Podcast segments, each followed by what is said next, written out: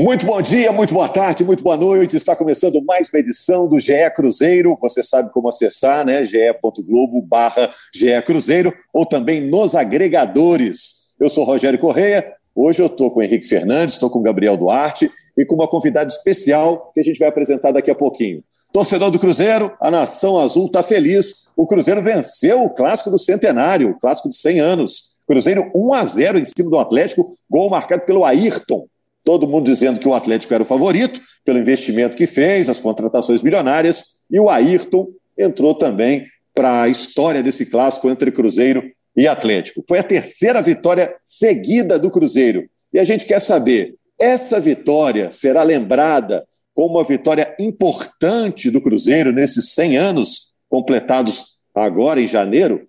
O Felipe Conceição disse que o Cruzeiro está evoluindo a cada partida. E está evoluindo em qual setor? E a situação do Manuel, hein? O Gabriel Duarte, que é setorista do GE. Globo, vai dizer em que pé está essa negociação do Manuel com o Fluminense e muito mais. Bom, primeiro quero dar aí um cumprimento para o Henrique. Alô, Henrique, tá tudo bem aí? Tudo bem, Rogério. Eu fui um dos que caíram do cavalo porque apostava no Atlético favorito. Porque tem juízo, né? Analisei os elencos, analisei os momentos. Só que futebol, meu irmão, futebol é dentro das quatro linhas, é bola rolando. E o Cruzeiro mereceu ganhar o clássico. Um abraço. Gabriel também foi surpreendido com o placar, Gabriel? Foi sim, Rogério. Não esperava o Cruzeiro ganhasse, não. Pelo desempenho que o Cruzeiro vinha tendo, pelo desempenho que o Atlético vinha tendo. Só que o Cruzeiro nos surpreendeu, o clássico sempre nos surpreende. Bom, e para representar os milhões e milhões de torcedores do Cruzeiro, a gente tem hoje uma convidada muito especial. Ela é Henrique Gabriel e amigo que acompanha sempre o podcast, uma influenciadora. Olha a importância da Fernanda Remisdorf ela tem aí cerca de 50 mil seguidores, contando aí YouTube, Instagram, tudo quanto é rede social, ela está envolvida falando sobre o Cruzeiro. Virou uma referência aí também para o torcedor do Cruzeiro. Tá tudo bem, Fernanda? Bom Hoje dia, você está meio rouca, né? É, não poderia estar tá melhor. E eu gastei minha voz toda ontem, tinha podcast hoje, mas não teve como, gente. Foi bom demais.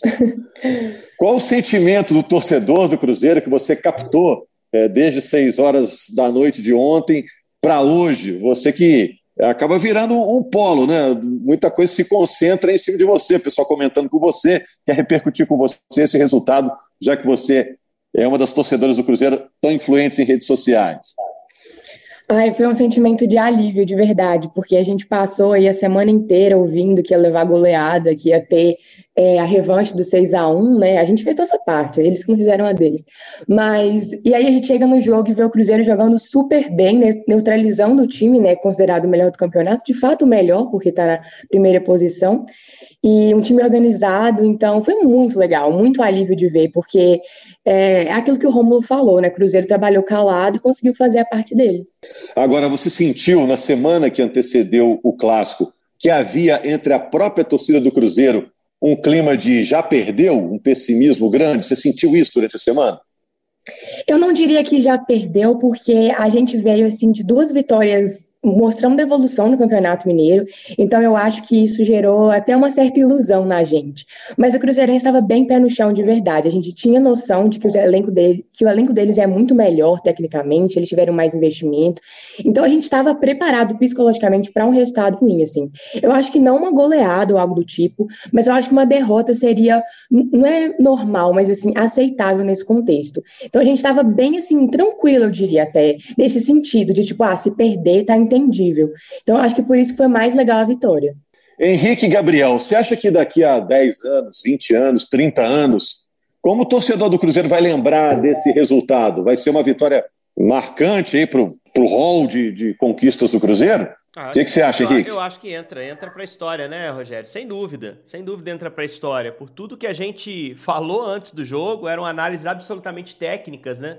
Em relação ao momento de cada um. Acho que a Fernanda foi feliz, o Cruzeiro chegou para esse clássico apresentando sinais de melhora nos jogos contra Boa Esporte, contra Coimbra, mas foi uma vitória absolutamente surpreendente. Eu, eu tô em Belo Horizonte cobrindo o clássico há 10 anos, né? É, antes, eu, evidentemente, acompanhava o clássico ao longo da minha vida. Uh, e eu nunca vi um resultado tão surpreendente quanto esse, assim, de... É evidente que houve outros, 6 a 1 mesmo foi uma surpresa pela dilatação do placar, as finais de 7, de 8, de 9, com aquelas goleadas de um lado e de outro, Mas assim, em termos de um favorito perder, eu acho que nunca tinha acontecido uma desse tamanho nos tempos recentes.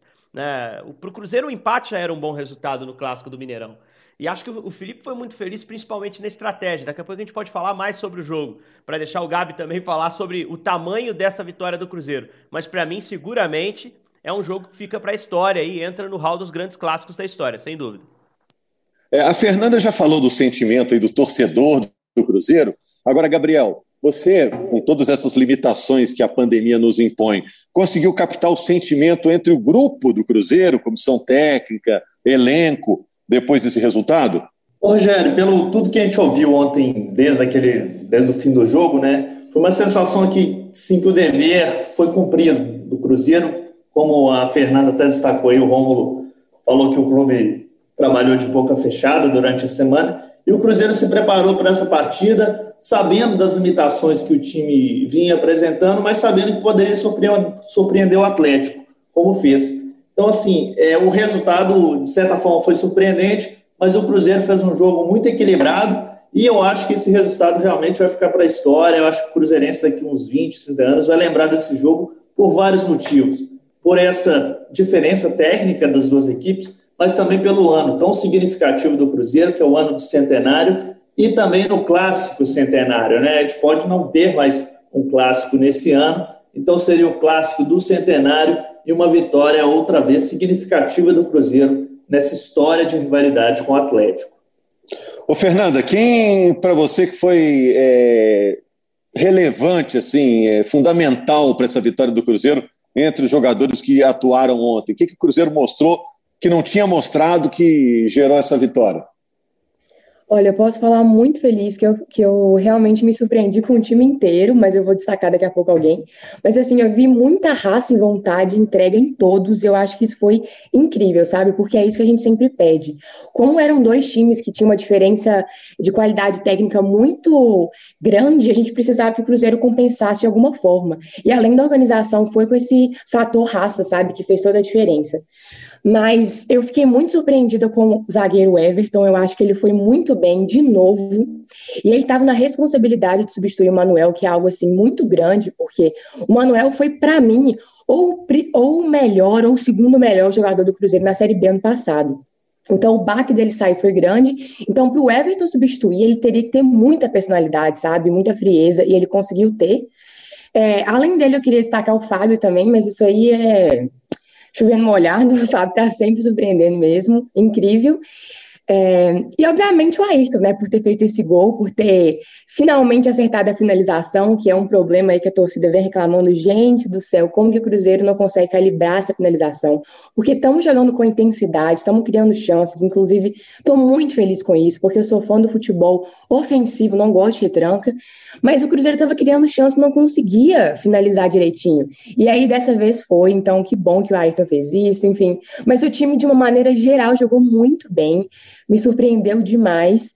Então, eu espero que continue desse jeito é, para as próximas partidas, porque foi um time que estava organizado taticamente, mas acima de tudo com vontade de ganhar. Eu acho que isso é o mais importante mesmo.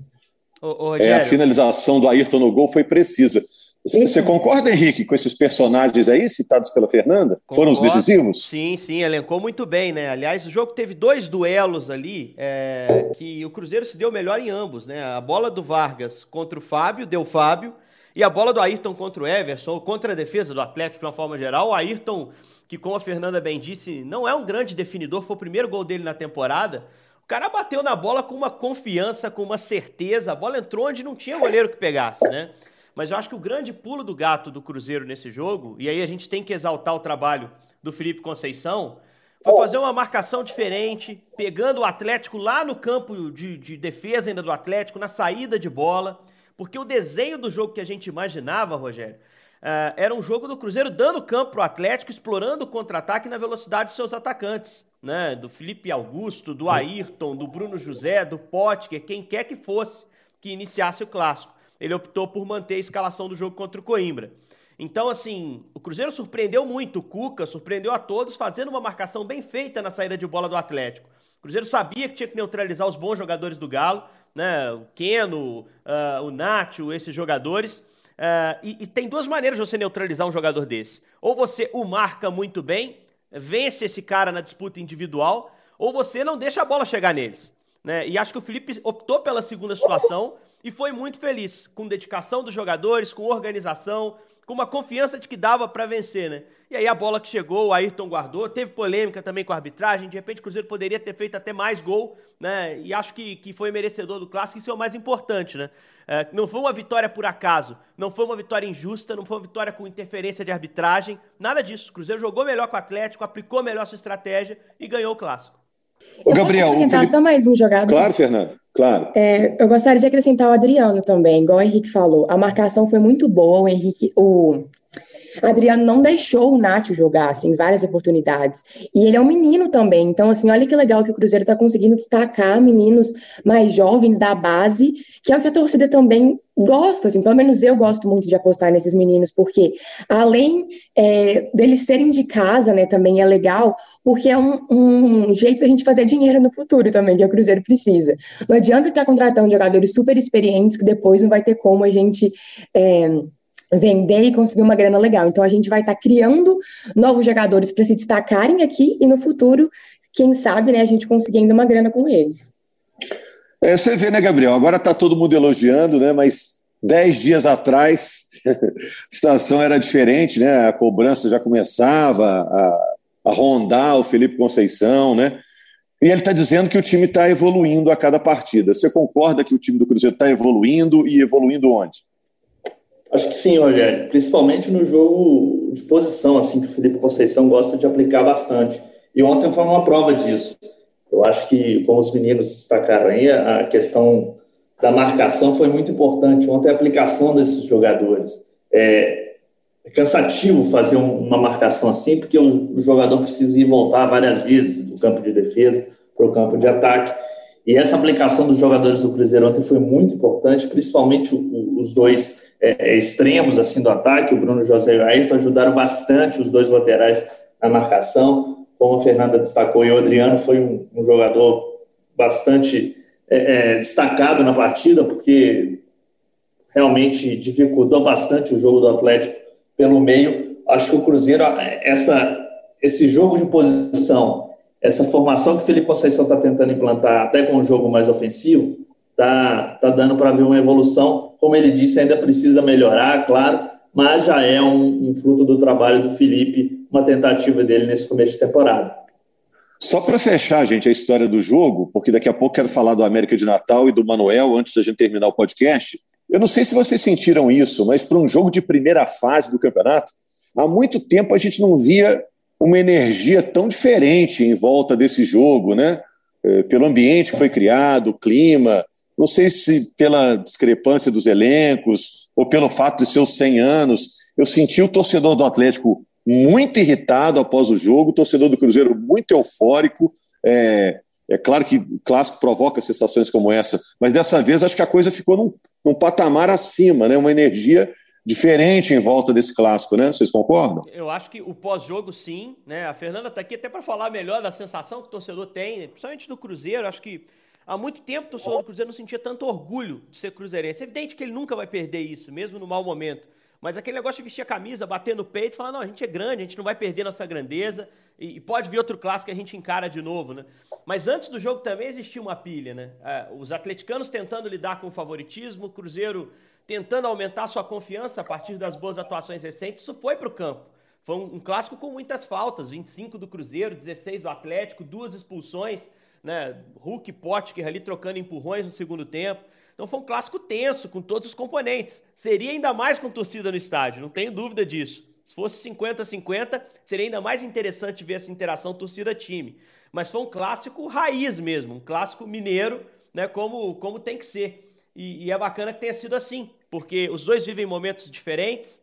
E vou tentar bancar o profeta aqui. A não ser que o América se meta no meio, Rogério eu acho que tem uma grande chance de ter reencontro. Muita gente tinha dúvida da, da classificação do Cruzeiro. Eu acho que o Cruzeiro encaminhou essa vaga para a semifinal. A vitória no clássico meio que coloca o Cruzeiro com o pé lá. Deve confirmar isso nas duas rodadas finais. E aí existe a chance bem real da gente ver um novo cruzamento. É, tem que ver quem vai pegar o América na semifinal, que é, que é osso duro. Mas de toda forma, pode ser uma final do campeonato estadual uh, não seria surpresa alguma pelo que o Cruzeiro está jogando ele chegar à decisão. Ô, Fernanda, você acha que essa empolgação provocada pela vitória no Clássico ela tem é, data para acabar? Tipo assim, tem um efeito no time de confiança que dura um tempo ou vai, vai durar durante muito tempo? Ah, eu acho que dura pouco tempo, assim, eu acho que, por exemplo, se o Cruzeiro foi eliminado na Copa do Brasil, quarta-feira, vai acabar isso, com certeza, assim.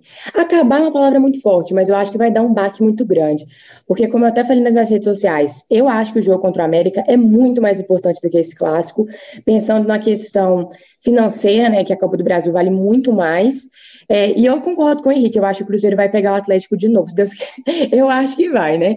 Porque eu acredito que o Cruzeiro vá para a semifinal, eu acho que a gente consiga passar para a final e o Atlético também vai passar para a final. Enfim, mas eu acho que a questão da Copa do Brasil está muito importante para o Cruzeiro agora. É, então, é um jogo que vai também influenciar bastante a torcida, eu acho que o clima lá dentro, porque como eu falei dessa questão financeira, assim, o Cruzeiro ganhando esses milhões de reais que a Copa do Brasil proporciona, dá um gás. Então, eu acho que a vitória contra a América é essencial para não quebrar essa, essa evolução que a gente. Não é evolução, mas essa sequência de vitórias que a gente está tendo, sabe? Acho que é muito importante, mas ao mesmo tempo também não dá para subestimar o América e já contar com vitória. Por isso que tem que continuar focado e jogar igual jogou ontem. É, a gente está falando da América, América é o América de Natal, né? Que o Cruzeiro vai enfrentar na quarta-feira. Aliás, a Globo vai mostrar esse jogo, hein? É, América de Natal e Cruzeiro, um jogo só, se empatar tem pênaltis. Qual que é, é o protocolo do Cruzeiro agora? A agenda do Cruzeiro nos próximos dias, Gabriel? Cruzeiro a gente está falando agora segunda-feira, né? A gente está gravando agora pela manhã. O Cruzeiro treina agora à tarde na Toca, depois viaja para Natal, ainda faz um treino lá em Natal antes do jogo um jogo que vale 1 milhão e 700 mil para o Cruzeiro, para o América de Natal, como a Fernanda destacou aí, bastante importante né, para o Cruzeiro essa partida em termos financeiros também. E o Manuel vale quanto, Gabriel?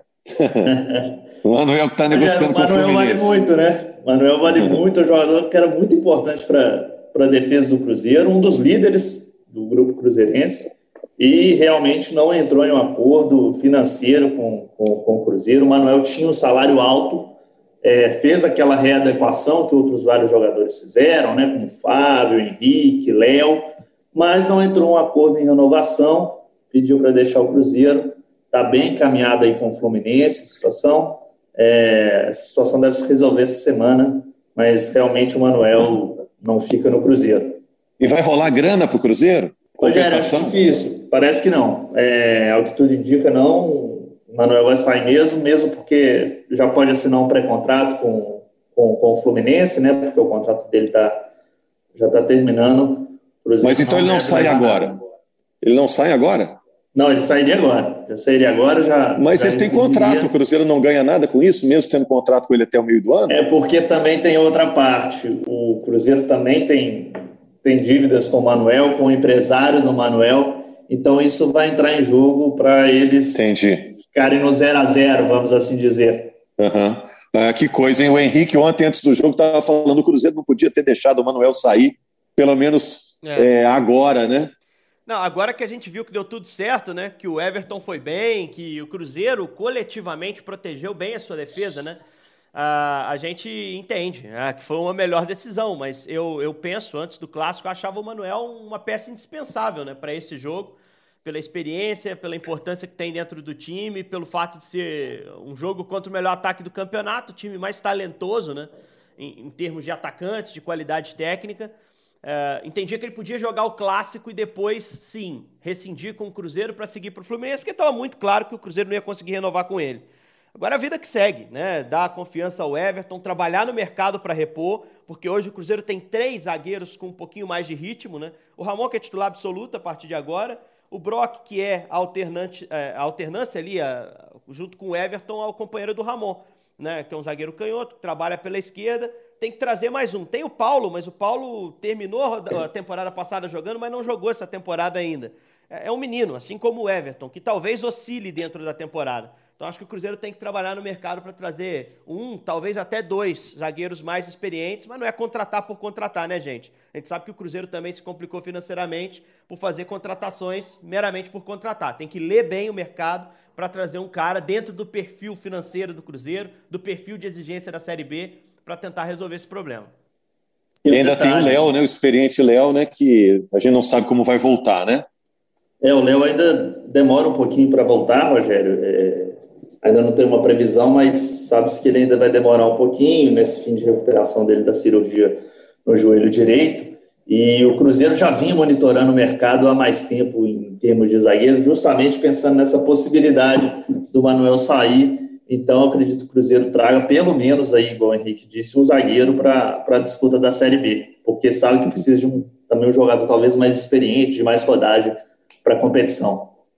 Fernanda, vamos fechar aqui. Você que já tomou a primeira dose de otimismo aí no, no domingo, está esperando a segunda dose para quarta-feira, Copa do Brasil. Dá uhum. o seu recado aí, os seus contatos nas redes sociais para quem quer acompanhar o seu trabalho e a sua mensagem para o torcedor do Cruzeiro que está bem feliz nessa segunda-feira. Bom, primeiramente queria agradecer pelo convite, agradecer pela conversa, Rogério, Henrique Gabriel, foi muito bom, gostei muito. É, hoje foi fácil, né? Porque o Cruzeiro ganhou, então eu estou de muito bom humor. Eu acho que tivesse perdido, estaria mais chato de fazer essa conversa, mas também faz parte.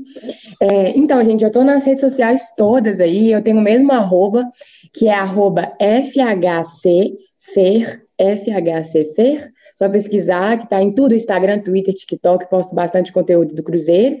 E eu tenho um canal no YouTube também, que eu faço a minha live de pré e pós-jogo para comentar.